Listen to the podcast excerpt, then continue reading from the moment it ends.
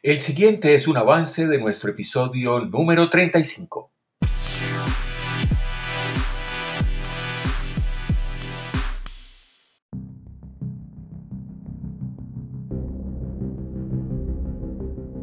Llega el momento de hablar de una figura bastante desconocida, incluso una figura que puede sonar a una película de misterio, a aquellas películas de el estilo de Alfred Hitchcock, como Psicosis, eh, en donde pues, se mantiene el suspenso eh, y la trama pues, te atrapa.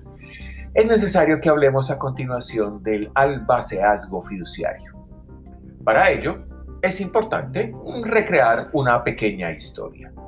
Pensemos que el testador, por alguna circunstancia eh, muy de su fuero íntimo, no desea que se conozca, por ejemplo, una relación furtiva, un affair, como lo llamarían los franceses, o eh, no desea que se conozca que él es el padre o la madre de determinado hijo que nadie conoce, o incluso un tema eh, muy particular de su inclinación sexual, eh, protegiendo a su compañero o a su compañera.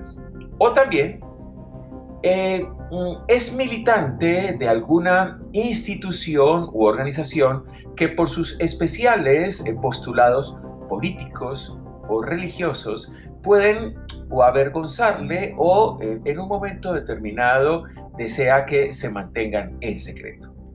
¿Qué puede hacer ese testador? Pues bien, para ello existe una maravillosa herramienta denominada albaceazgo fiduciario o fiducia secreta.